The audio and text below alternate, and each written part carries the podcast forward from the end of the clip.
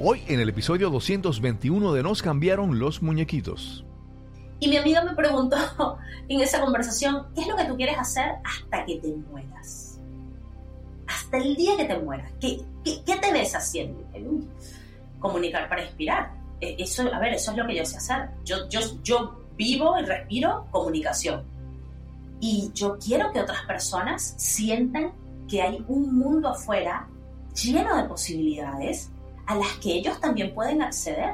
O sea, yo no, yo no soy una persona especial, digamos, en ese aspecto, ¿no? No es que, ay, hubo un milagro y yo pude hacer todo lo que he hecho, ¿no? Yo he visto las oportunidades y las atajo en el aire. Yo me atrevo. Mi nombre es Cristóbal Colón y esto es Nos cambiaron los muñequitos. Nos cambiaron los muñequitos. Nos cambiaron los muñequitos. Nos cambiaron los muñequitos. Nos cambiaron los muñequitos. Nos cambiaron los muñequitos.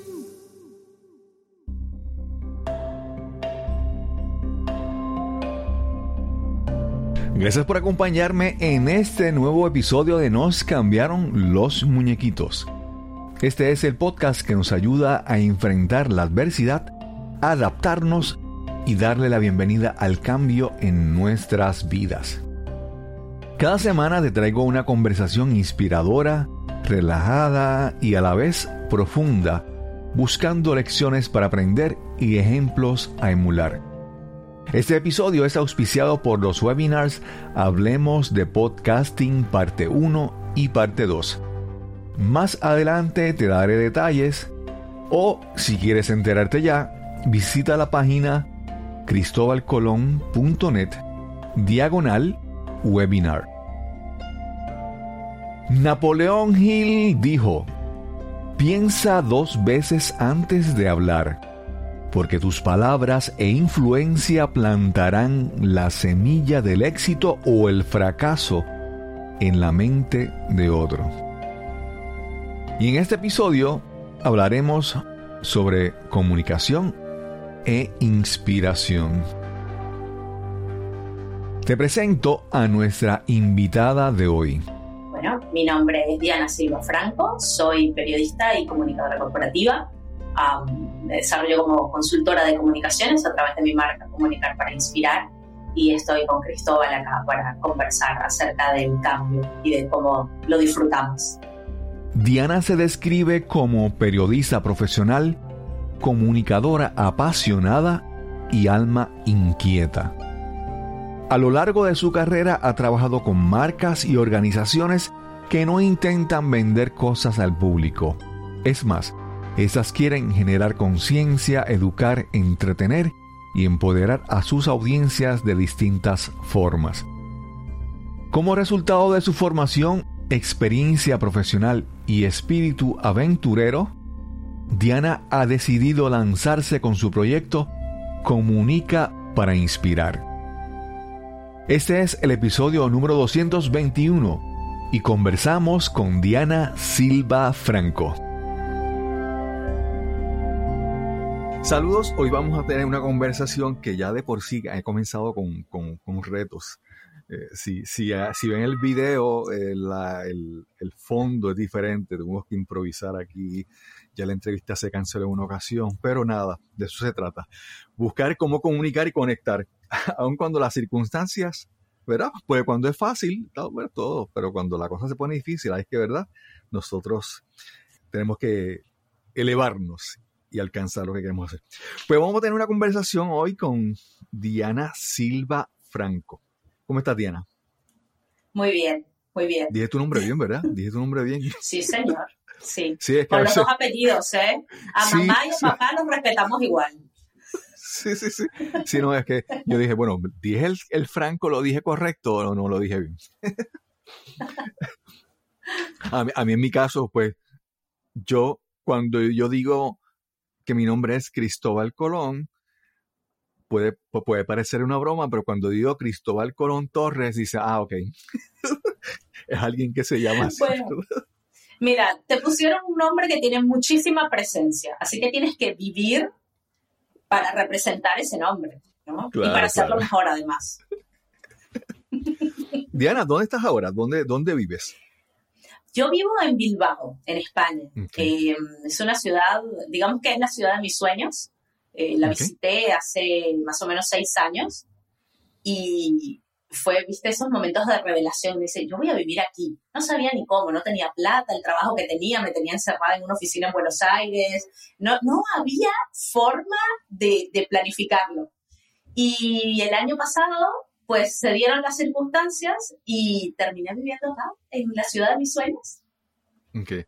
Ya me dijiste que vives en Bilbao, mencionaste que trabajaste en Argentina, pero yo sé que tu origen no es de ahí. Vamos a comenzar cronológicamente, ¿verdad? A hacer un, un resumen. ¿Dónde naciste? ¿Dónde te criaste, por favor? Yo nací en Caracas, en Venezuela, eh, hace varias décadas. Eh, y nací en una ciudad que, eh, si, si me voy para atrás, y últimamente he estado conversando mucho con mi mamá, de hecho, acerca de eh, mi, mi infancia más temprana, era una ciudad donde se podía hacer de todo, donde podías salir a manejar bicicleta, tenías un montón de parques, donde, bueno, yo por lo menos hacía clases de danza, de teatro, eh, no de deportes, nunca me gustaron los deportes, eh, pero hacía todo lo demás y, y era una ciudad donde de verdad tenías, eh, tenías tantas posibilidades, ¿no? Tantas, tantas alternativas para divertirte como niño e incluso como adulto también, porque mi mamá se lo pasaba bastante bien yendo a museos y obras de teatro y yendo a la ópera y todo eso. Y, pero ahí naciste, pero te criaste ahí, tu crianza fue ahí, o te mudaste a otro sitio, no hablamos, continúanos la historia, por favor. Fue, a ver, fue ahí los primeros nueve años, eh, muy rodeada de mi familia. eh, mis papás se separaron, entonces, claro, mi papá también viviendo en Caracas me iba a buscar y me llevaba a pasear y demás. Eh, y a los nueve años, esto un poco contexto histórico, en Caracas, en 1989, me parece, ocurrió una cosa que se llamó el Caracazo, ¿no? Que fue cuando eh, los cerros bajaron a la ciudad y hubo saqueo, fue una cosa bastante complicada. Y mi mamá, como era médico, eh, trabajaba hasta tarde en las noches y una noche eh, se, se le hizo más tarde de lo normal y había toque de queda. Entonces, a mi mamá, los militares la suben a un camión y cuando ya se la van a llevar, Wow. otro de los, eh, ah, de, de- de los chicos que estaba ahí, de, los militares que estaban ahí, dice, pero yo la he visto a usted antes. Sí, sí, sí, yo soy médico. Mi mamá le muestra el carnet de la escuela, dice, del, del colegio de médicos. Entonces dice, no, no, no, doctora, perdónenos. Eh, y ahí la suben a otro auto y se la llevan a casa. Pero la gente que estaba en ese camión de donde mi mamá se bajó, eh, es muy posible que figure entre los desaparecidos de esa época. Wow. Con lo Wow. cual, esa experiencia hizo que mi mamá, un poco de forma unilateral y un poco también eh, de forma, digamos, eh, bastante rápida, decidiera que ella quería salir de la ciudad, que, que ella no quería que mi hermanito de tres años y yo de nueve viviéramos expuestos a ese tipo de peligros y obviamente el susto que debe haber pasado mi mamá es que yo no me lo puedo ni imaginar, ¿no? O sea, sido una cosa realmente horrible. Así que, eh, como tres meses después de eso, mi mamá decidió que nos íbamos a Barquisimeto, que teníamos una tía que estaba viviendo allí, tenía una prima que era más o menos contemporánea conmigo, y bueno, nos mudamos sin mucho aviso, lo cual a mí, poniéndome en mi lugar a los nueve años, me molestó un montón. me quitaron mis amigos, me quitaron mis clases de ballet, me quitaron a mi abuela. Yo creo que lo más difícil fue no pasar las tardes, viste, con mi abuela viendo las novelas, Ujú. tomando un cafecito. Yo, yo era como una viejita, una viejita joven, y yo pasaba toda la tarde con mi abuela haciendo la rutina de mi abuela. Así que, bueno, fue un cambio bastante fuerte, eh, del cual nunca me recuperé. Yo, de hecho, a Barquisimeto le sigo diciendo amorosamente el pueblo, y, y nunca me acostumbré al pueblo, y no me gustaba el equipo de béisbol que jugaba en el pueblo, eh, y no iba a las fiestas del pueblo, yo no hacía nada de eso porque yo era de Caracas, entonces yo no me iba a mezclar. Y esa resistencia al final me, me jugó en contra mí, ¿no? Esas son cosas que uno aprende después de grande. O sea, si te resistes tanto a algo que al final no llegas a disfrutarlo. Y yo viví la mayor parte de mi vida en esa época, y la viví en Barquisimeto. Eh, Me costó en una época hacer amigos, me costó un montón, viste, como eso, divertirme y tener una infancia ordinaria, porque me resistía a vivir en el lugar donde estaba viviendo. Claro, Así claro. que, bueno, fue eso. Eh, después fui a la universidad, ahí mismo también en Barquisimeto, estudié periodismo. Ya ahí me lo pasaba mejor, ya ahí era como, estaba un poco más suelta. Y apenas me gradué, me devolví para Caracas. Ese siempre fue mi plan. Así que bueno, ya ahí era, era adulta, ya ahí tenía trabajo, tenía plata y podía volver a hacer lo que yo quería en la ciudad que yo quería. Sí, sí. Pero Barquisimeto también, eh, ¿verdad? Yo no soy el gran conocedor, pero me parece que es muy reconocido por la música, que es, eh, es un lugar, no sé si es Gustavo Dudamel, que es de Barquisimeto, ¿sabes? Que, Sí, que señor. la música es algo muy importante en Barquisimeto. Sí, sí, sí, totalmente. Bueno, es la ciudad musical de Venezuela. Eh, tenemos, hay un, un monumento gigantesco en la entrada de la ciudad, que es un cuatro, que es como una especie de guitarra más pequeñita. Eh, y sí, por supuesto, hay de- muchísimos de los grandes músicos venezolanos nacieron ahí. Eh, muchísimas bandas, muchos artistas han salido de ahí. Y, y es un lugar donde, donde se oye música todo el tiempo. Tiene, por un lado tiene la música y por el otro lado tiene los atardeceres. Los crepúsculos en Barquisimeto son poéticos. Eh, Ok. Y mirándolo en retrospectiva, sí es verdad que, ay, bueno, Barquisimeto tiene lo suyo también. pero, pero bueno, caraqueña, caraqueña radical, Claro, ella claro, no quería otra cosa que no fuera su ciudad.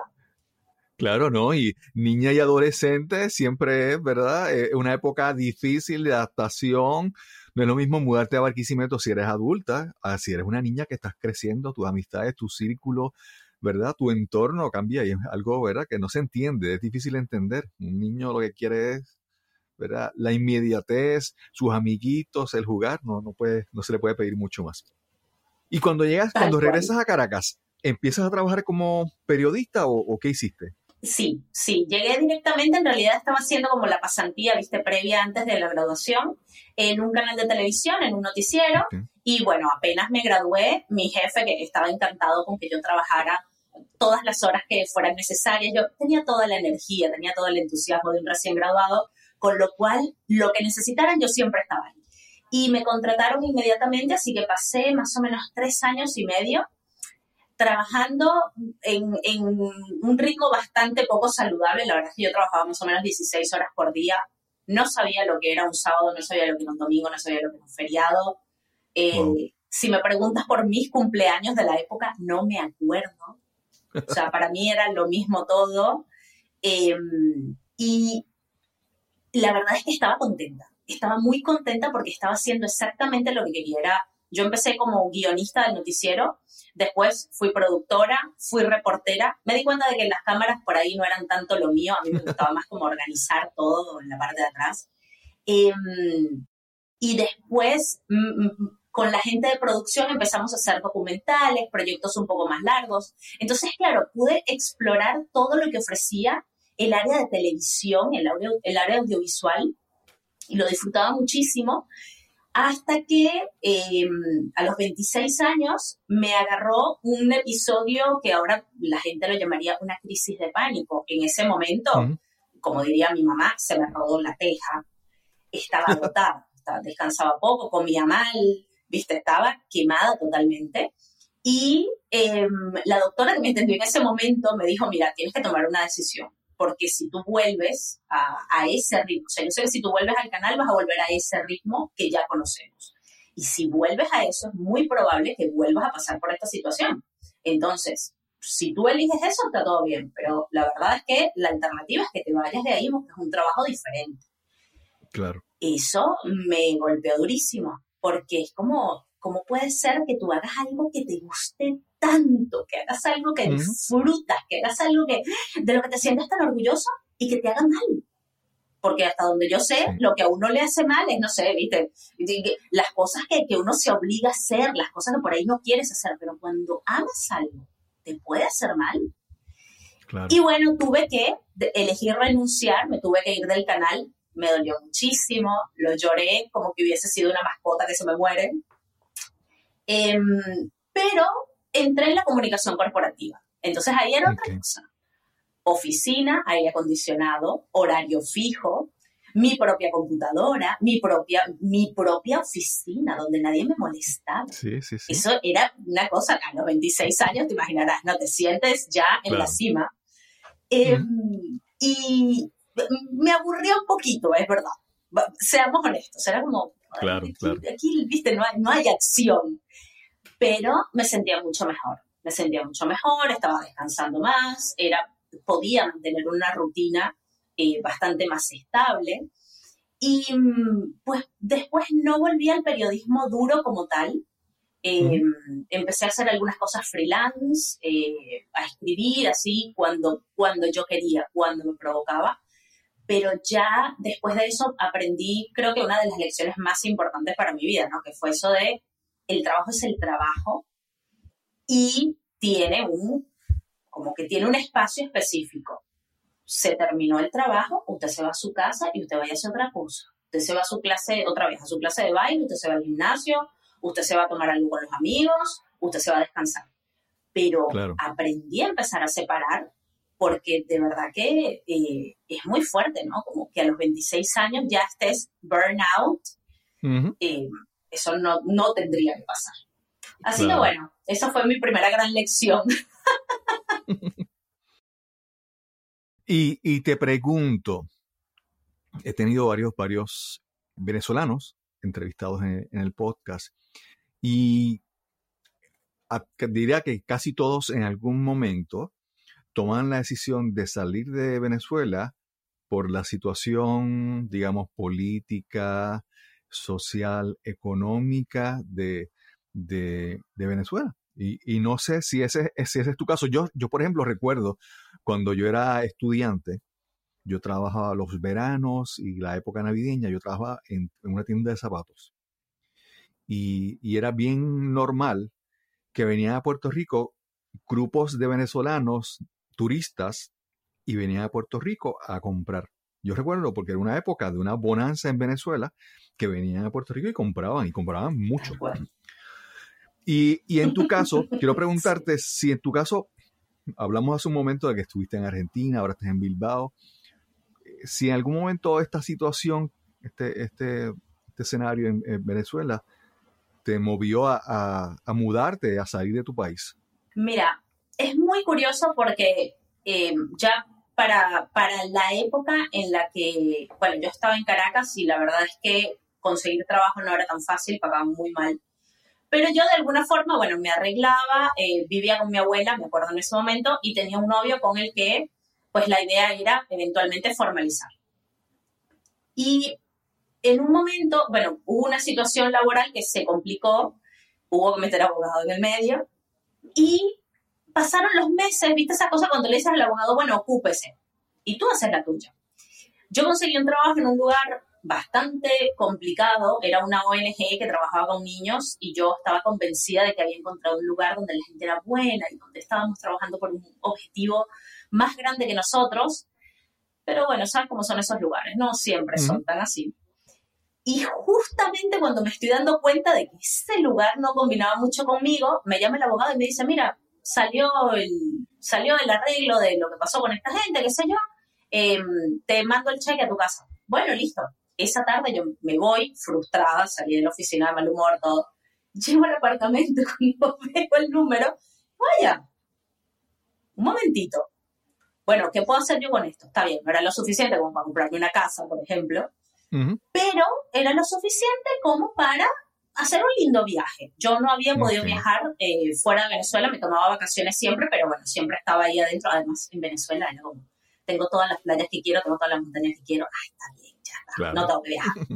Pero bueno, viendo el número y pensando que de verdad ese trabajo que tenía no me gustaba, dije, bueno, me voy, me voy unos dos, tres meses y cuando vuelva me ordeno. Me ordeno es, bueno, formalizamos con el que en ese momento era mi novio, vemos dónde vamos a vivir y nos casamos. Como que un viaje, mi último viaje de soltera antes Sí, de sí, sí. empezar con la vida, con la vida que yo no estaba muy segura de si quería, pero era la vida que correspondía. Y yo desde muy chiquitita siempre había tenido una cosa con Argentina, con Buenos Aires sobre todo. Mi abuelo era muy fanático del tango. Yo a los nueve años, cuando me mudaron a Barquisimeto, como no tenía muchos amigos, me acuerdo que me puse a ver el Mundial de Fútbol y me enamoré de la selección argentina perdidamente, una, una locura así, una pasión terrible. Entonces, bueno, me voy a Argentina, voy, estoy allá, descubro, viste, paseo, quería ir al fin del mundo, quería ir a hacer un montón de cosas como bien, bien al sur. Y eso, en enero, me- esto estamos hablando principios de octubre, en enero me devuelvo y ya hago la vida como corresponde. Además, ese año el año, eh, en 2011 cumplía 30 años, entonces era como justo, viste, empezar esa década como una mujer seria. Bueno, agarré una maleta y me fui. Llegué a Buenos Aires y fue, yo no te puedo describir muy bien la sensación, pero fue como llegar, a, llegar a casa. Yo Sí. me bajé del avión y dije, "Eh, pero qué, qué- qué sensación tan rara, ¿no? Bueno, yo no conocía a nadie, fui, me fui a un hostel, estuve ahí, pasé, conocí todo, eh, me divertí un montón y al cuarto día tenía un email de la gente de Disney Channel de Latinoamérica em, preguntándome que si estaba en Buenos Aires porque ellos querían una entrevista conmigo. Wow, Yo, desconfiada, pero desconfiada de raíz, claro. llamé a uno de mis amigos y le digo, qué broma de mal gusto me estás haciendo. O sea, qué feo esto, loco, no se juega con la gente que, que necesita trabajo. Me dice, Diana, no, nada que ver. Digo, bueno, no sé, me mandaron esto. Nadie sabe que yo estoy en Buenos Aires, más allá de mi familia, mi círculo cercano. Esto no tiene sentido. Me dice, bueno, búscalos en internet, qué sé yo, investígalos, pero la verdad que si quiero una entrevista, a ver, Disney Channel. No te va a matar usar un día de tus vacaciones para Claro. investigar qué quieren. Efectivamente era de Disney Channel. Ellos estaban buscando una persona que no fuera argentina, porque todo el equipo de supervisión de contenido que tenían era argentino y les costaba muchísimo eh, evaluar los temas de lenguaje cuando les mandaban cosas de México, de Costa Rica, de. Venezuela, de Colombia. Bueno, porque ellos todos eran argentinos además hablan de voz, con lo Sí, cual sí. se complicaban. Querían a alguien que no fuera argentino. Y yo fui a esa entrevista vestida de vacaciones, ¿viste? Con una, con una franelita así de tirita, con unas sandalias y una faldita, tipo, nada serio. Em, ese mismo día me entrevistó la chica de recursos humanos y me entrevistó la que iba a ser mi jefa. Y me dijeron, bueno, necesitas sacar los papeles, porque yo claramente estaba con un pasaporte nada más. Necesitas sacar estos papeles, estos papeles, en lo que tengas eso, llámame, eh, que tu contrato va a estar acá esperándote. Esto para una persona que nunca hizo planes de salir del país, que nunca hizo planes de mudarse, que yo dejé mis cosas en Venezuela, a ver, yo iba de Sí, vacaciones sí. y volvía. No me despedí de nadie. O sea, y, y fue como, yo salí de esa entrevista y fue como, ¿qué estoy haciendo? Y bueno, lo dejé pasar un par de días mientras averiguaba qué eran todos esos documentos que tenía que hacer de vuelta. Cuando uno no hace estos planes, uno no tiene ni idea Claro. de claro. lo, de lo burocrático que puede llegar a ser eh, establecerte legalmente en otro país. Y eso que Argentina es un país relativamente fácil, digo, no fue Estados Unidos, que todavía estaría esperando. Em, pero bueno, hice los papeles, conté con el apoyo de dos o tres personas que de verdad fueron como súper solidarios. Y dije, bueno, me quedo un año y vemos. Y terminé quedándome casi 12 años. Wow. Wow. Obviamente, el, los planes que tenías de esa vida que tú pensabas que correspondía, que era mudarte otra vez, regresar a Caracas, comprar una casa, casarte, es como que convertirte, diríamos en Puerto Rico, convertirte en una doñita, Una doña. en una adulta. No. Fue, mira, fue muy loco porque uno muchas veces no sabe lo que quiere hasta que se le presenta en la cara. Cuando yo llegué a Buenos Aires, es eso, yo llegué, hice algunos muy pocos amigos, conocí de hecho a un chico que terminó siendo mi pareja en, en Buenos Aires siete años, em, y apareció el trabajo, apareció el hombre, apareció la casa. Yo alquilé el, el primer lugar donde viví oficialmente, bueno, el primer lugar donde viví fue un consultorio odontológico prestado, pero el primer lugar donde viví oficialmente con un contrato firmado era un departamento donde una señora, que por supuesto se convirtió como mi abuela, eh, ella, la otra habitación, pues la alquilaba y durante un año nos hicimos inseparables y me mudé justamente para irme a vivir con el que fue mi novio en ese momento. Todo se dio en un plazo de más o menos dos meses. Apareció el DNI, bueno, se resolvieron todos los trámites burocráticos y qué sé yo, y yo empecé a trabajar y la vida se me armó a mí. Yo no, yo, sola no hubiese podido hacer todo eso. Entonces, estando en, en medio de esa vida, bueno, viviendo sola, con un novio nuevo, en una ciudad completamente nueva, te das cuenta de que lo que tú querías era distinto. Mm. Y estaba contenta, estaba contenta de, de no haberme sometido a lo que se esperaba de mí culturalmente, familiarmente, socialmente, sino de haber hecho algo totalmente distinto. Y de verdad que fueron 12 años, bueno, de, de aventuras, digamos. Para mí, el, paso, mi paso por Argentina era una aventura cortita que se terminó convirtiendo en muchos episodios. Esto fue como Grey's Anatomy, ¿viste? Tres temporadas, ¿no? Bueno, llevamos por la 19. Y todavía nos gusta, que es lo peor. Fue eso, ¿no? Fue creciendo, fue creciendo y se convirtió en mi hogar. Yo ahora extraño Buenos Aires. Eh, nunca me pasó con, con Venezuela, la verdad es que yo no soy muy de extrañar, no soy muy de tener nostalgias, sin embargo, desde que me fui de Buenos Aires, me ha pasado que hablo con algunos amigos y digo, ¿sabes lo que extraño? Decir, ay, ¿sabes qué? Vamos a tomarnos algo y bajar, ir a un barcito y quedarnos ahí tres horas riéndonos. Extraño eso.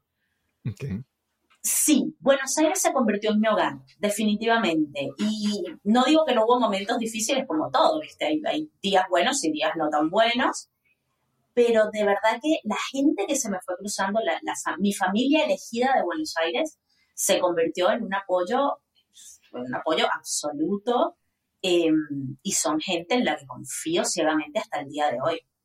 Em, así que, bueno, es eso, ¿no? Es como, era una aventura que se convirtió en una vida entera y que, ay, que fue tan divertido, fue tan divertido aprender a vivir sola en un país nuevo, en una ciudad nueva, es como todo me cambió y, fue espectacular, de verdad que sí. Sí, sí, Bien, hay dos cosas que, que, quiero, ¿verdad? Que todavía desconozco y quiero que hablemos sobre eso.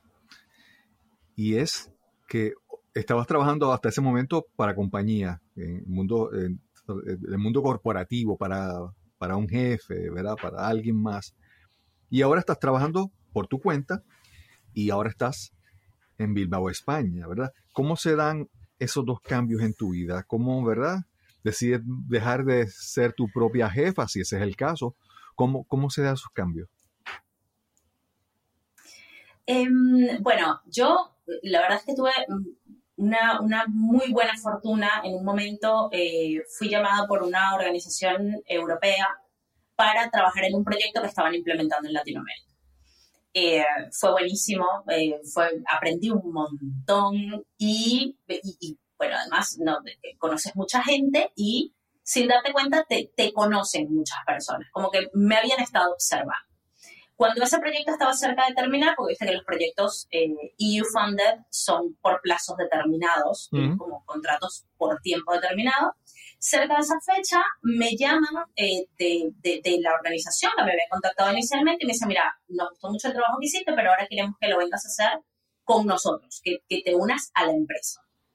Ah, bueno, buenísimo, sí, estaría chévere. Em, puedes empezar desde Buenos Aires, pero eventualmente te vamos a necesitar en Europa porque los clientes están acá.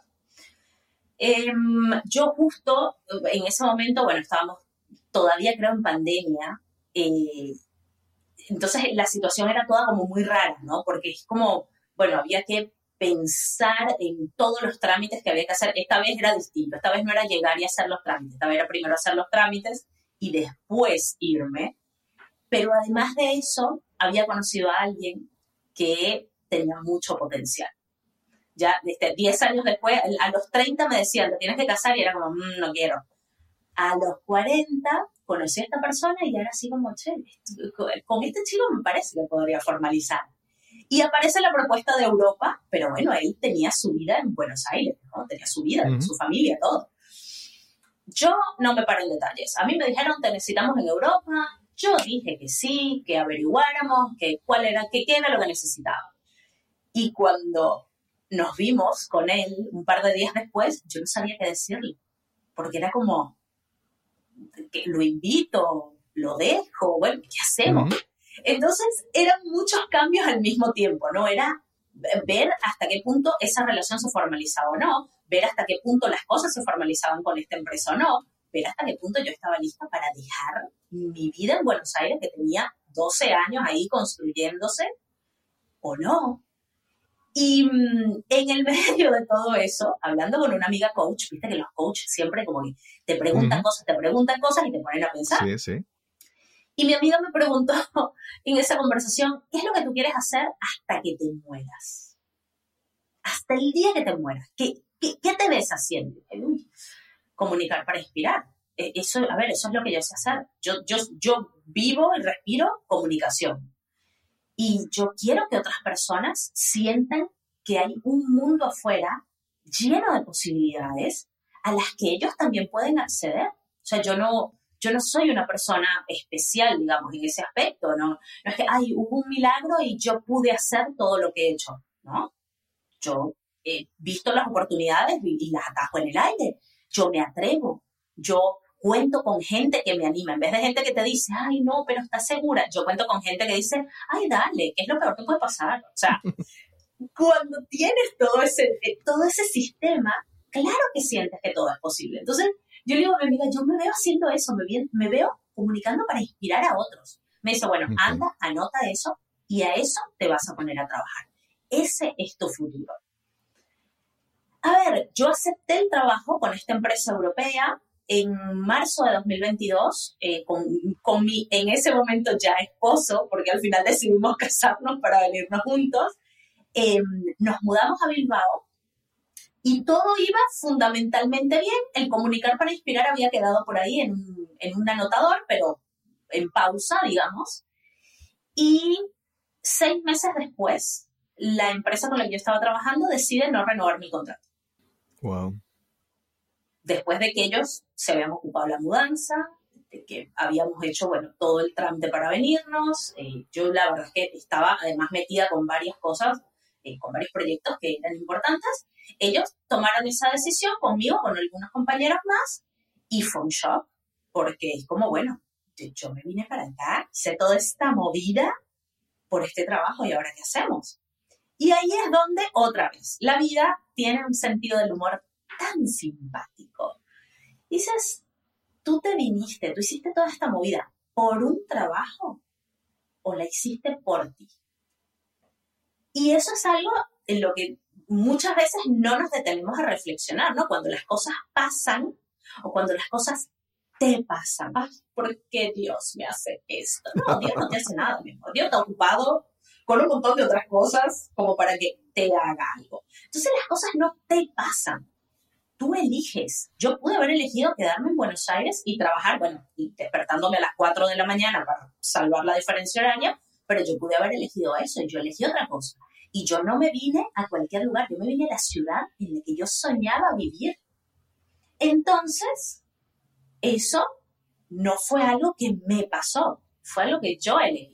Y cuando lo encaré ahí, empezó a aparecer todo, ¿viste? Como que alguien me habló de comunicar para inspirar otra vez, retomé la web que estaba medio abandonada, empecé a hacer algunas cosas en redes sociales. Mi esposo, que estaba como interesado en marketing digital y lo estaba explorando, empezó, viste, me puso como loca, abrió el canal de YouTube, empezó a hacer videos conmigo, me empezó a pedir que escribiera contenido, que hiciera cosas. Y es como muy gracioso porque cuando tú eres el comunicador y tienes a alguien que trabaja en ventas, porque él es vendedor, bueno, es vendedor, eh, es evidente, y él era el que me empujaba a mí, vamos a hacer esto, vamos a hacer aquello, vamos a hacer lo otro, de golpe comunicar para inspirar estaba en todas partes. Y la gente me empezó a felicitar, ex colegas míos de, de la empresa, me decían, "Ay, qué bueno que estás con tu propio proyecto. Y yo era así como, chico, no, pero esto no es un trabajo, digo, todavía no estoy cobrando, pero, ay, Claro, no, pero qué claro. bueno, ay, me encantó lo que publicaste. Entonces ahí me empecé a dar cuenta de que la gente lo estaba viendo y de que la, la percepción externa decía, Diana no necesita un trabajo porque Diana ya tiene su proyecto. Diana ya tiene su marca. Em, entonces, bueno, si el público los, lo pide, vamos a darle al público lo que quiere. Me puse seria, me puse en campaña, ahora estoy haciendo un proyecto con otra agencia eh, que también trabaja con instituciones europeas. Es un proyecto de colaboración a corto plazo. Eh, y estoy en charla con tres o cuatro eh, potenciales clientes, varios, para proyectos también más o menos parecidos, ¿no? Cosas de, cosas de corta duración. No, no quiero en este punto comprometerme con algo y decir, bueno, vamos a trabajar 18 meses, porque lo que más me interesa es darle la base a esos clientes para que ellos puedan arrancar también. Darles la posibilidad de, de armar su identidad, de integrar sus mensajes para que después puedan ellos salir adelante. Y esas son cosas que se hacen en un periodo de eso, cuatro meses, seis meses si es algo muy grande, pero la realidad es que no quiero ser la niñera de comunicaciones que anda detrás de ellos todo el tiempo, porque para eso, otra vez, tienes un trabajo corporativo. Entonces, proyectos cortos, proyectos lindos, proyectos... Eh, yo, siempre quise ayudar, mi mamá es médico, entonces para mí esta cosa de ayudar a los demás es algo eh, bastante importante, ¿no? A mi mamá le decíamos la Madre Teresa, con lo cual a mí un poquito de ese Madre Teresa se me debe haber contagiado y quiero eso, ¿no? Como quiero trabajar con, eh, con instituciones, con fundaciones, con ONG, con gente que está actuando para que haya cambios en el mundo. De vuelta, muchos proyectos cortitos, eh, porque además me encanta la libertad. De hecho, ahora estoy muy orgullosa de ver mi calendario y ver que tengo 50 días bloqueados. Wow, qué bien. Hasta junio. Solo hasta junio, ¿eh? Para mí, me voy a ir de viaje, tengo amigas que se casan, así que me voy a los casamientos de mis amigas, voy a viajar, voy a conocer otros lugares y después retomo y después viene el verano, así que ahí va a haber más días bloqueados. Pero esa cosa de poder tener la libertad de que si una amiga te dice, me caso, poder estar con ella. O de que si una amiga te dice, voy a tener un bebé, poder estar con ella. En vez de tener que estar, ay, preguntándole a tu jefe si puedes, si te dejan, si te dan permiso, que te tienes que llevar la computadora, que no. No. Yo quiero eh, y estoy diseñando mi vida alrededor de esa libertad de poder estar donde sea que mi corazón quiere estar. Ay, qué poética. sí, sí, eso lo grabamos y después lo, lo, vuelves a usar. Ay, por favor, póngale un moño. Ponle un moño de regalo. No, no, no, no. Lloro, ¿eh? Hacemos una pausa y regresamos inmediatamente a nuestra conversación con Diana Silva Franco. En marzo de 2018 lancé este, mi primer podcast, Nos cambiaron los muñequitos. Inicialmente la intención era practicar y mejorar mis destrezas de comunicación. Casi cinco años después, más de 230 episodios grabados, puedo ver los resultados y el progreso. Incluso mis podcasts han sido reconocidos con cuatro Latin Podcast Awards. El podcasting realmente ha transformado mi vida y puede transformar la tuya también. Ya sea creando tu propio podcast o simplemente participando en podcasts de otras personas, lograrás un crecimiento personal y profesional increíble. Abraza el mundo del podcasting y podrás, número uno, mejorar tus destrezas de comunicación. Segundo, conectar con figuras de autoridad e influencia en tu campo de especialidad. Y tercero, elevar tu reputación y reconocimiento en tu profesión y en tu vida personal. Te invito a los webinars Hablemos de Podcasting parte 1 y parte 2. En la primera parte hablaremos de las interacciones, las destrezas sociales y de comunicación y las mejores prácticas para moverte y beneficiarte del mundo del podcasting. En la segunda parte hablaremos sobre los recursos tecnológicos y cómo usarlos para lucir como un profesional de primer orden. Ambas sesiones serán virtuales, en vivo y libres de costo los días 30 de enero y 2 de febrero 2023. Puedes ver más información y registrarte en el enlace cristobalcolón.net diagonal webinar. Repito, cristobalcolón.net diagonal webinar. Recuerda que debes registrarte para garantizar tu espacio en las sesiones en vivo. Y ya estamos de vuelta a nuestra conversación con Diana Silva Franco. Te, te quiero preguntar, ¿tú, tu mensaje o tu misión es comunicar para inspirar. Hay dos verbos, ¿verdad? Y hasta ahora me has hablado de todos tus trabajos que son de comunicar.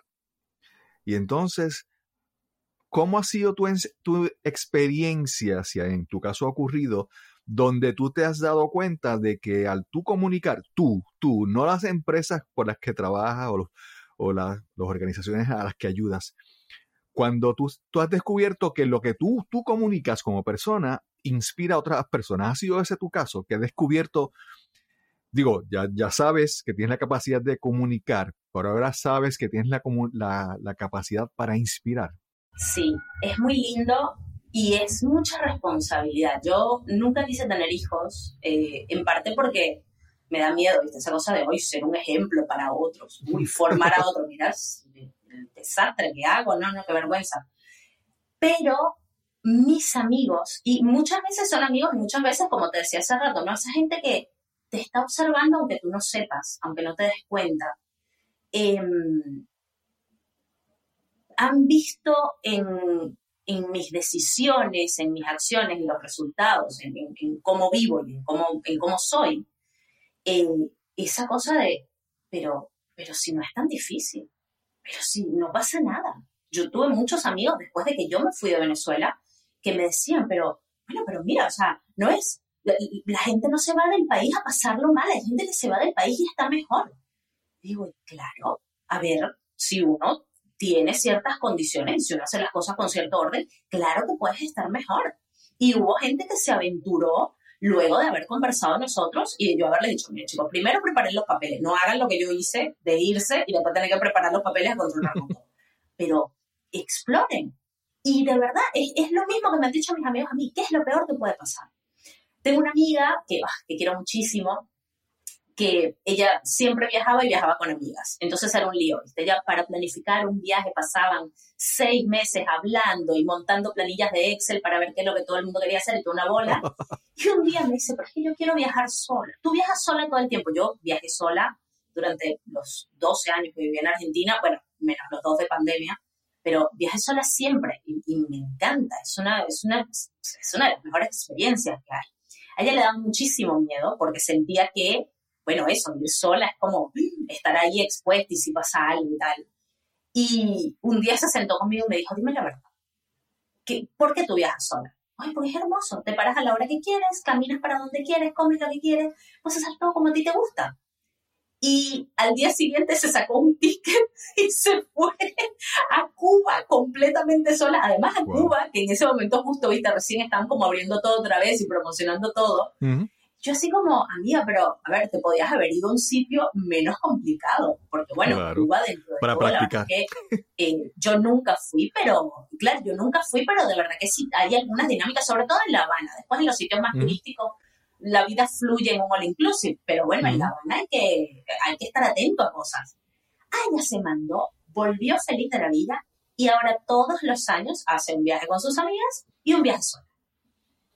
Entonces, la gente te está mirando. La gente dice, bueno, si esta chica, bajita, morenita, así, toda, viste, toda menudita, tal, no sé qué, se anima a viajar sola, se anima a irse a vivir a otro país, se anima a, bueno, a usar una plataforma de citas para finalmente conocer al hombre de mi vida y casarse, eh, se anima a puntos, métele ahí lo que se te ocurra, porque yo no puedo. Claro. Y, esa es, creo que la- mi idea de inspirar no es hablar, no es, ay, sí, porque la vida, viste, cosas, tú puedes manifestar lo que sueñes. No, no pasa por ahí. Que ojo, lo puedes hacer. Yo dije que iba a vivir en Bilbao, estoy viviendo en Bilbao. ¿eh? O sea, puede pasar. Pero cuando tú inspiras a la gente, no la inspiras diciendo las cosas, la inspiras con esa historia de, chicos, yo estuve en Bilbao en 2017 y dije que yo iba a vivir ahí. No tenía un peso. No tenía, eh, en ese momento no tenía pasaporte, lo tenía vencido. Estaba, estaba volviendo y no tenía cómo volver a salir. No tenía las condiciones. Y las condiciones tardaron cinco años pero llegaron, sucedieron y yo estoy viviendo aquí. Entonces, cuando la gente ve cómo te manejas, cómo eres coherente entre esa cosa que dices de sí, se puede todo y haces todo. Sí, se puede salir adelante. Sí, se puede vivir trabajando, no sé, trabajando de lo que te gusta. ¿Por qué tienes que trabajar de algo que no te guste? No, puedes conseguir un trabajo que te guste. ¿Cómo lo sabes? Y porque yo toda mi vida trabajo en comunicaciones, desde que me gradué. Yo, no, es más, intenté conseguir trabajo como mesonera en Argentina mientras esperaba mis papeles y no conseguí. No me llamaron de ninguna parte. Entonces, imagínate, ¿no? O sea, como, esa, todo, todo eso para mí, y, y, además yo soy muy abierta, yo a mis amigos les cuento todo, les cuento lo lindo, lo malo, lo, cuando es lo malo nos matamos de risa, porque hay otra cosa que creo que inspira mucho a la gente, que es saber reírse de uno mismo. Si tú, primero no vamos a mentir, a todos nos pasan cosas desastrosas, todos metemos la pata, todos nos rebalamos bajando una escalera y nos caemos, todos, a todos se nos rompe un pantalón, por favor. Claro. Entonces, si tú, en vez de esconder eso, lo cuentas, y además dicen, chicos, no, no, no, no, y, a ver, y además se me rompió el tacón. O sea, ni siquiera había salido de mi casa y ya se me había roto el tacón. Entonces, cuando tú te puedes reír de ti mismo, la gente se da cuenta de que también eres un ser humano y también te pasan cosas y eso no te desanima, eso no te, no te corta las piernas, como dicen en Argentina, ¿viste? allá todo es fútbol. No te Sí, corta sí. las piernas y no te corta las alas. Tú sigues adelante. Las situaciones difíciles so- nos pasan a todos. ¿Cómo las encaras? Y si eres capaz de reírte de eso, los demás dicen, pero, pero ¿está mal o no es? A mí también me pasa. Y, y- Claro. y- y ahí se enganchan. Y ahí dicen, entonces yo sí puedo Claro. y, y, y de verdad que tengo, tengo amigos que me dicen cosas muy lindas cuando, cuando se enteran de cambios grandes en mi vida. Me dicen, Diana, ¿cómo? ¿Qué, qué, qué coraje que tienes? ¡Ay, qué fuerte que eres! ¡Ay, cómo! ¡Qué increíble lo valiente que eres! Sí, valiente. Chicos, yo no veo películas de terror porque no duermo. ¿Cómo que eres Sí, sí, sí, sí, valiente? sí, sí. Bueno, eso es inspirar a otros. Así que Claro. es, es inspirarlos con tu ejemplo. Claro. Mira, yo hace, yo por 25 años trabajé como ingeniero de computadoras. Y después que terminé, decidí hacer un cambio en mi vida, una de las primeras cosas que hice fue entrar a Toastmasters. No sé si en, en España conocen lo que es Toastmasters, ¿verdad? Y, y ahí, pues, una de las cosas que practicamos haciendo discursos, y recuerdo uno de los discursos que hice, que hablas de, men- mencionaste de reírse de uno mismo. A mí una vez me pasó que yo entré a una tienda, en una cadena de tiendas de electrónica de Estados Unidos, se llama Best Buy. Hay tiendas aquí en Puerto Rico y es una tienda, obviamente, una tienda, pues no es un, no es un colmado, no es un supermercado pequeño, es una tienda grande. Y yo entro a esta tienda que está completamente alfombra- alfombrada y caminando entre las, entre las, entre las góndolas, ¿verdad? En una piso algo y cuando miro el pie, cuando miro el zapato, era excremento humano. Y yo digo, ¿cómo rayo yo en medio de una tienda alfombrada encuentro excremento humano y lo piso? pues básicamente eso fue eh, un discurso que di en, en Toastmasters, riéndome de la situación, porque obviamente primero yo miré, yo dije, no, no es, no es de un perro. Y primero, ¿qué hace un perro aquí dentro? No, no es un perro, no puede ser un perro. Tiene que ser, es humano, pues tiene que haber sido tal vez un niño, qué sé yo, llegó y, y después yo caminando por toda la tienda, arrastrando un zapato, tratando de limpiarme. ¡Ay, qué horror!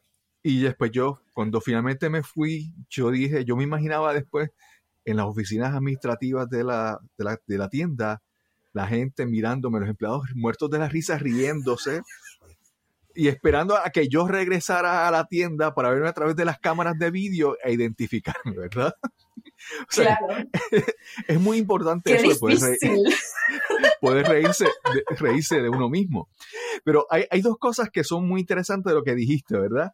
Hablaste de, de cuando inspirar, ¿verdad? De- es con tu ejemplo, como tú vives, Y segundo, hablaste algo de, de la coherencia. Y mira, a mí me ha pasado que yo, por ejemplo, en las últimas, últimas reuniones de Toastmasters, yo pude observar a una persona, ¿verdad?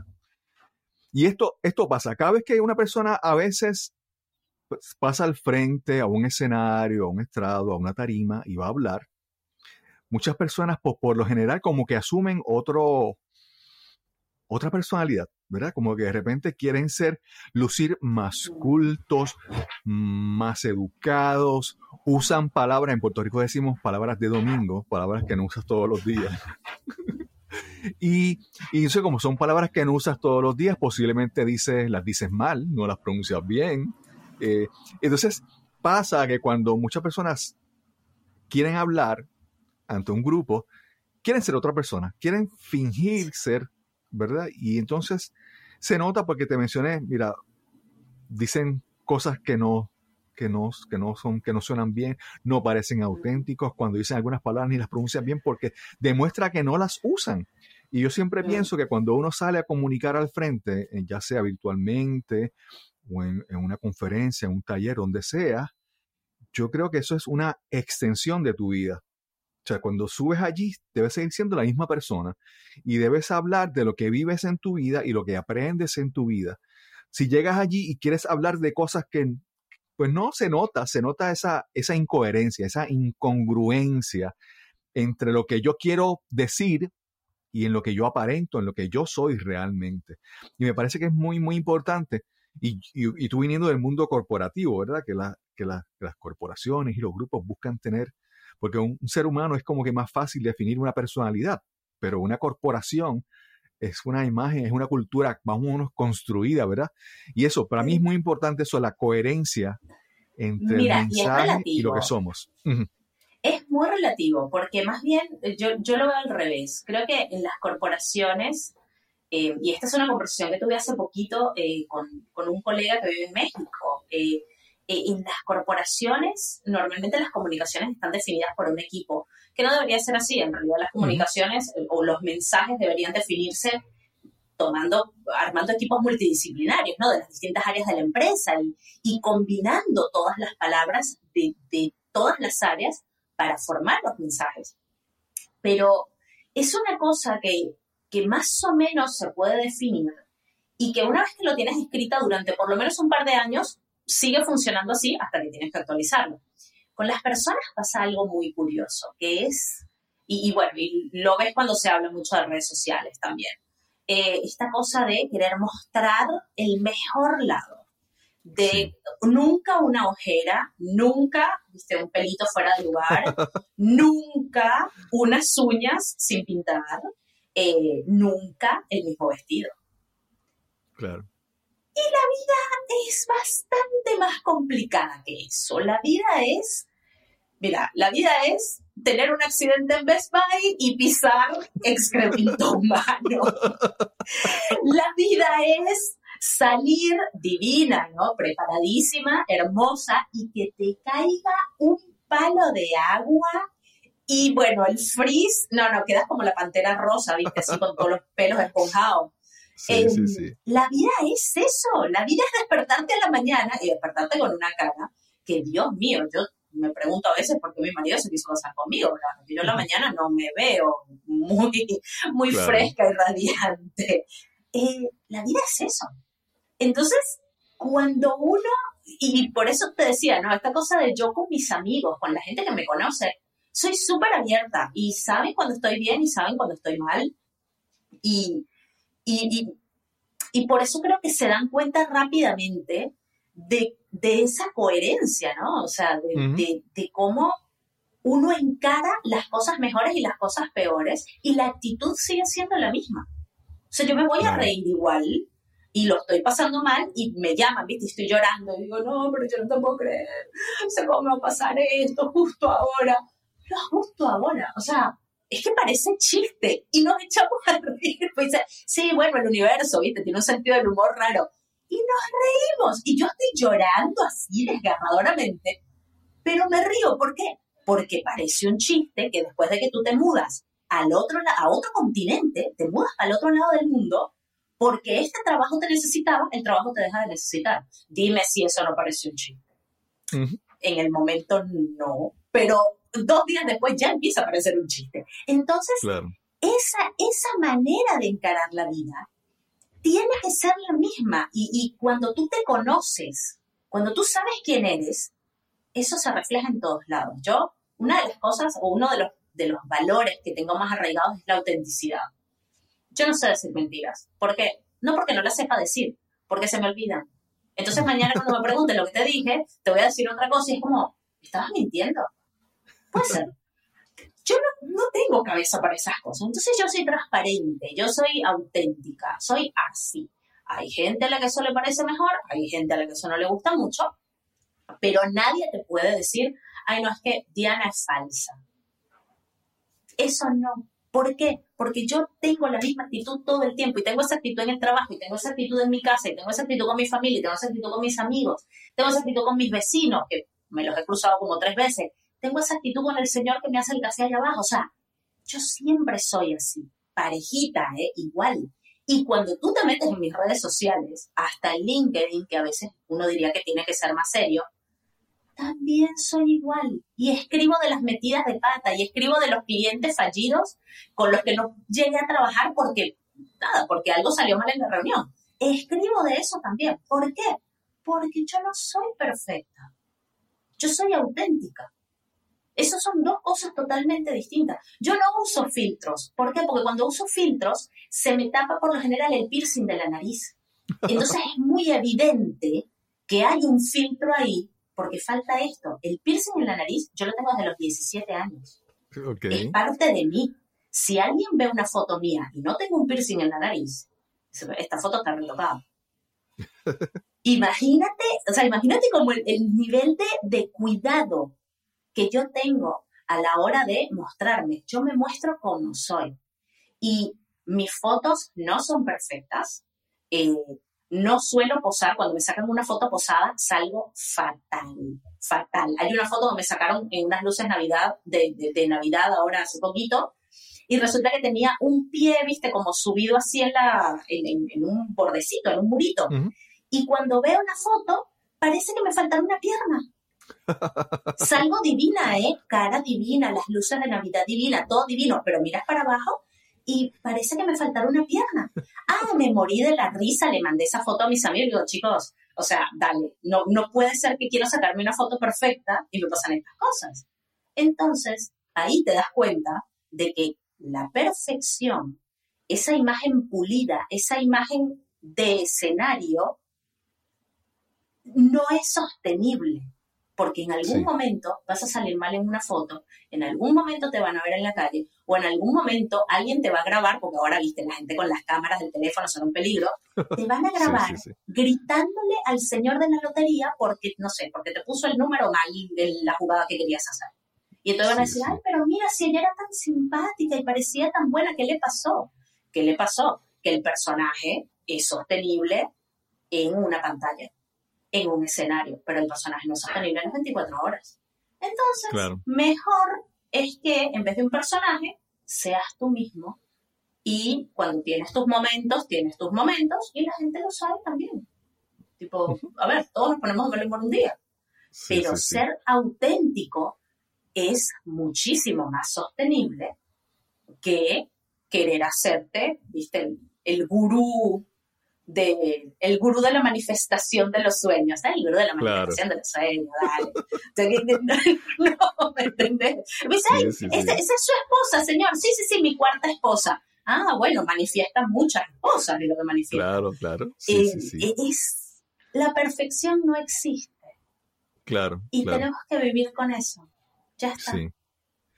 Diana, mencionas, has mencionado el, el- el humor, reírse de uno mismo, has mencionado la coherencia, has mencionado la autenticidad. Y yo, esta es mi, mi opinión, ¿verdad? Es algo que yo he descubierto y quiero presentártelo y escuchar cómo tú piensas sobre eso. Y es que, ¿verdad? Tú dices, pues tengo que ser auténtico, pero para ser auténtico requiere un, a nivel personal o a nivel corporativo, requiere como que un autoconocimiento, Re- requiere saber quién soy yo, cuáles son mis valores, qué realmente. Y, y, y me parece, yo en- a- para mí, yo entiendo que el, el utilizar la comunicación, el empezar a comunicar, a la vez que es un medio para reflejar quién soy, para, a la vez es una herramienta para yo también descubrir quién soy. Porque cuando yo comunico, cuando tú dices algo, el pensamiento se convierte en palabra, sale al mundo exterior y regresa a través de tus oídos y se procesa diferente. Yo pienso que cuando tú hablas, cuando tú te comunicas, hay una parte de, tú recibir una retroalimentación tú mismo y descubrir un poco más quién tú eres. ¿Piensas que es así? Que también comunicar es, ¿verdad? Reflejo quién soy, pero a la misma vez descubro quién soy cuando comunico. A ver, eh, una de mis actividades favoritas, y esto te va a parecer muy raro, es ir a terapia. Ok. Porque en terapia, con, con un buen terapeuta, ¿no? Ujú. Tú hablas y el terapeuta prácticamente no hace nada. El terapeuta toma nota, asiente y de repente te dice por ahí como, bueno, ¿y cómo te sientes? Y tú sigues, "Guau, guau, guau, guau". bueno, ¿y, y qué sientes que te falta para resolver eso? Y en ese proceso de hablar y escucharte en voz alta, te das cuenta que tú mismo tienes la respuesta. Un buen terapeuta no te arregla los problemas. Claro, un buen terapeuta lo que hace es que tú te des cuenta de que probablemente tú eres la raíz del problema, la mayoría de las veces tú eres la raíz del problema, y de que tienes la capacidad de resolver eso. Entonces, tú hablas en voz alta, escuchas y dices, ay, pero sinceramente ahora que lo estoy diciendo en voz alta, esto es una ridiculez. Y el terapeuta te mira así como, sí. Dices, ay, qué Sí, sí, sí. Aquí está la factura. Exactamente, dice, por lo menos te estoy pagando, con esto pago tu silencio, no le digas nunca a nadie que yo dije esta ridiculez. Pero es así, uno se descubre en ese proceso. Y eso, más allá de terapeuta o no terapeuta, en la vida en general pasan esas cosas. ¿Cuál es la dificultad? Que, que- que es un poco lo que yo veo. La gente no se quiere conocer. A la gente le da muchísimo miedo conocerse. ¿Por qué? Porque aquí adentro de este cuerpecito hay cosas muy buenas, aspectos muy buenos, muchísimos talentos, y también hay cosas que por ahí no están tan buenas. Yo Claro. de chiquita le decía a mi mamá que yo quería tener un bate de béisbol. Eh. No precisamente para jugar béisbol. Eso, una niña de 10 años eh, normal no debería decirlo. Bueno, sí, sí, sí. ahí tienes, o sea, que sí, yo tenía muchísima rabia guardada por eso, bueno, me mudaron, me sacaron de mi ciudad, perdí a mis amiguitos, a mí este lugar no me gusta, ta- toda esa rabia, entonces yo lo que quería era un bate de béisbol, pero yo nunca dije para qué.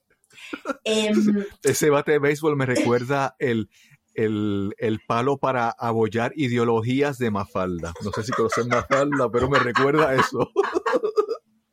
claro, ¿viste? Ella le decía bate de béisbol porque en Venezuela, como en Puerto Rico, eso está socialmente aceptado. Ahora, la parte de abollar ideas, por no decir abollar cosas también, eh, no, eso no, eso no lo decimos. Entonces, Claro. tenemos cosas malas, tenemos, no sé, ya ver, yo en, en algunos momentos me he descubierto frustrada y, y frustrada como, como eh, de mala manera, ¿no? Frustrada, celosa, frustrada con Ujú. envidia. Eh, yo he descubierto de mí, eh, por ejemplo, muchísimas inseguridades, ¿no? Esta cosa de, ay, pero de verdad sé tanto de comunicación, pero de verdad estoy lista como para ayudar a otros. Ay, sí, ella es Diana, nuestra experta en comunicación. Y yo me reí, y bueno, ponele experta. ¿Cómo te vas a tirar abajo tú misma? Bueno, Claro. esa es la inseguridad. Entonces, todos tenemos cosas mejores y cosas que no nos gustan. Hablar públicamente esto, decir, ay, sí, yo soy una tipa insegura y a veces he tenido envidia y a veces... Esto, la mayoría de tu audiencia va a decir, ay, pero esta chica está loca, ¿cómo va a hablar de eso? Ay, no, yo nunca he tenido envidia. Chicos, no mientan. Todos Claro. alguna vez sintieron envidia. Bueno, el, el mejor ejemplo son los invitados a los matrimonios. Cuando tú ves a la gente que está invitada a un casamiento y les ves las caras, te das cuenta de quiénes están felizmente casados, quiénes están felizmente solteros y quiénes están en una situación en la que no quieren estar. Y se mueren de envidia porque los amigos que están ahí casándose, ay, sí te amo, ay, yo te amo más, yo más, Gordy, yo más, ay, no puedo creer que nos casamos. de- de- de- les ves la cara y tienen cara de funeral, cara Mm, de odio. Y dices, ay, pero, pero esto es un casamiento, aquí la gente tendría todos que estar felices. Ojo, ¿eh? No siempre. sí, sí, Pero sí. es, de vuelta, es humano. No es bueno ni malo, es humano. Y mientras más te miras y mientras más te conoces, más fácil se, se va haciendo también como poner esas cosas en su lugar.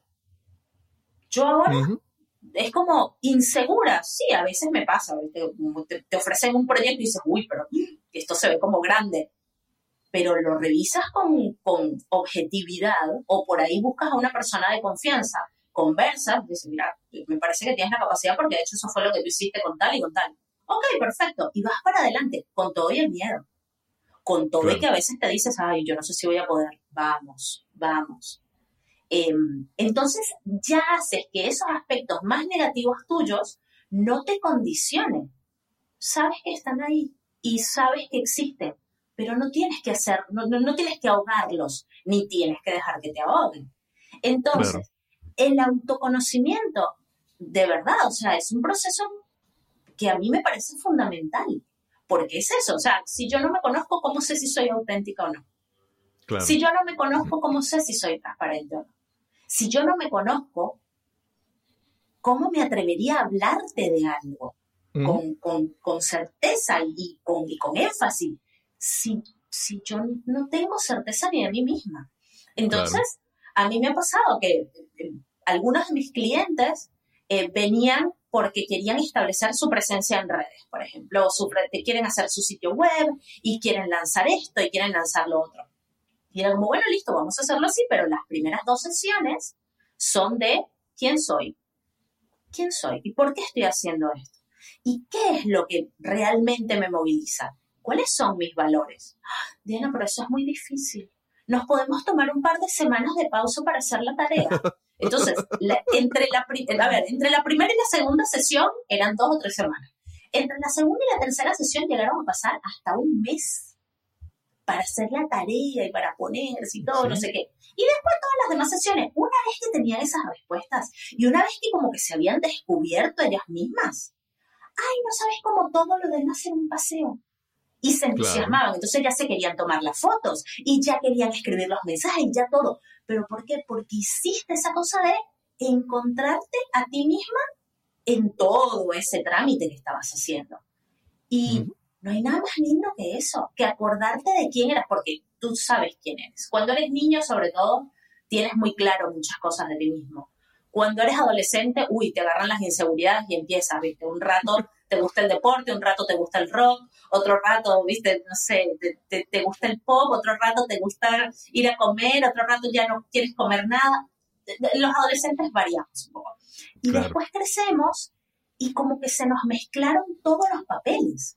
Entonces tenemos que reencontrarnos con esa persona. Una vez que tú haces eso, comunicar y comunicar para inspirar es, es como, es como el, el paso, el inevitable paso siguiente. Eso es. Porque todo lo que digas es coherente con quién eres, con cómo te muestras, con cómo reaccionas ante las cosas. Eres tú. Punto. Y es, es muy lindo. Es, muy lindo ese momento en el que tú estás diciendo algo y las personas te escuchan y dicen, ay, eso es tan Diana, ay, eso es, pero eso es igualito a Cristóbal. Uf, es que, es que lo escucho. ¿Viste cuando Claro. te leen? Tú mandas un mail y te dicen, ay, yo leí ese mail y te escuchaba hablando. Qué lindo que la gente ya te conoce la voz, se dan cuenta de que eres tú. Em, es súper valioso. Y no hay que tenerle miedo a- al autoconocimiento. A ver, digo, si, si, si interactuamos con gente todo el tiempo y creemos que los conocemos, primero miremos nosotros Claro. para, para saber, para saber qué es lo que de verdad nos importa. Porque la persona, la única persona con la que seguro, seguro, seguro, seguro vamos a estar hasta que nos muramos, somos nosotros. Exacto. Entonces, exacto. ¿sabes qué? Mejor para prevenir sorpresas, irnos conociendo desde ahora. Sí, sí, que de repente estemos en, en los últimos días en una cama y miramos, ¿y con quién yo estoy aquí en la cama? ¿Quién es esta persona? ¿Verdad? Si nos cual, ¿Qué me conocemos. pasa? ¿Y por qué yo no hice esto? Pero si a mí me gustaba tal cosa, porque yo no hice aquello? O sea, Claro. imagínate, si, si es feo que otro te reclame cosas, imagínate estar en tu lecho de muerte ahí dramáticamente y reclamarte a ti mismo lo que no hiciste, lo que no supiste que querías hasta última hora y demás. Ay, no. Sí, sí. no. No, no, no, no, no, no, no, no. Eso a mí, esas cosas me dan terror, ¿viste? Eso debe ser de haber visto tanta novela cuando era chiquita que me quedé como sí, traumatizada con esas cosas. Sí, sí, Diana, si alguien quiere, eh, primero que, que, lo que has dicho es todo tan excelente que digo, bueno, pues podemos dejarlo aquí porque y cerrar así como que en, en su mejor momento. Bien arriba, allá. Sí, sí, sí, sí. Si, si alguien quiere conocerte, eh, contactarte, saber un poco más de sobre ti, ¿dónde te puede conseguir? Ya sea en tu página web, en tus redes sociales, ¿cómo te, cómo te consiguen? Mira, eh, lo más fácil es dianasilvafranco.com, que es mi web. Eh, y en LinkedIn soy Diana Silva Franco también, así que eso, pues, ahí no hay forma de, de perderse. Después, bueno, eh, en Instagram estoy con Comunicar para Inspirar, que bueno, ahí publico algunas de las cosas auténticas que, que mi esposo y yo hacemos en conjunto de vez en cuando. Eh, y después, la verdad es que sí, creo que esos son los canales. Ahí igual en mi página web eh, están todos los botones a redes sociales, también está mi teléfono, está mi mail. Y, y bueno, yo siempre estoy, siempre tengo cinco minutos para, para un correo, siempre tengo cinco minutos para una llamada. Creo que eh, todo el mundo tiene algo bueno, algo lindo y algo interesante para decir, así que siempre soy toda oídos. O sea, hablo un montón, es real, pero también me gusta escuchar un montón, así que estoy disponible. Sí. Y cuando eh, en a través de tus páginas eh, trabajas, ok, te enfocas en corporaciones, te enfocas en, en- en comercios, en profesionales, individuos, solopreneurs. ¿A, Emprendedores. a quién le hablas? Emprendedores. Sí, fundamentalmente emprendedores, porque bueno, cuando, cuando sales del mundo corporativo y te quieres lanzar por tu cuenta, el trabajo más duro a veces es separar tu identidad corporativa de tu identidad personal. Entonces, eh, lo he visto, ¿no? Esa lucha del emprendedor por tratar de ser él mismo, pero todavía sigue pensando en cómo hacía las cosas cuando estaba en una estructura diferente. Así que emprendedores, eh, ONGs, fundaciones e instituciones que tienen proyectos eh, que tienen impacto social, ¿no? Eh, gente que quiere mejorar al mundo y que claramente no hay nada mejor para inspirar a otros que, bueno, que tener esa visión de un mundo todavía más lindo. Así que eh, sí, eh, gente, gente que quiere cambiar al mundo. Esa es la gente con la que me gusta trabajar. Qué bien, qué bien. Diana, esta conversación que comenzó, ¿verdad? Tan accidentada, ha sido súper interesante, ha sido súper divertida. Te, has hecho confesiones que querías un bate, yo he hecho confesiones de que pisé un excremento. Gente de Best Buy, no fue a propósito, ¿eh? Fue un accidente. Sí, sí, sí, sí, sí. La pasamos súper, súper. Eh, gracias por esta oportunidad de, de conversar contigo. Gracias, muchísimas gracias. La verdad es que me lo he pasado muy bien y, y es muy lindo cuando las conversaciones terminan saliendo así tan espontáneas y, y surgen cosas que en un papel no las habrías escrito nunca. Eh, esas son las mejores conversaciones. Gracias. Quiero agradecer una vez más a Diana Silva Franco por esta interesante conversación que tuvimos hoy para este episodio. Recuerda que puedes visitar el enlace cristobalcolón.net diagonal webinar para que tengas más información sobre el webinar Hablemos de Podcasting parte 1 y parte 2. Recuerda, visita cristobalcolón.net diagonal webinar. Y sin más que añadir, nos encontraremos entonces en el próximo episodio de Nos cambiaron los muñequitos. Hasta la próxima.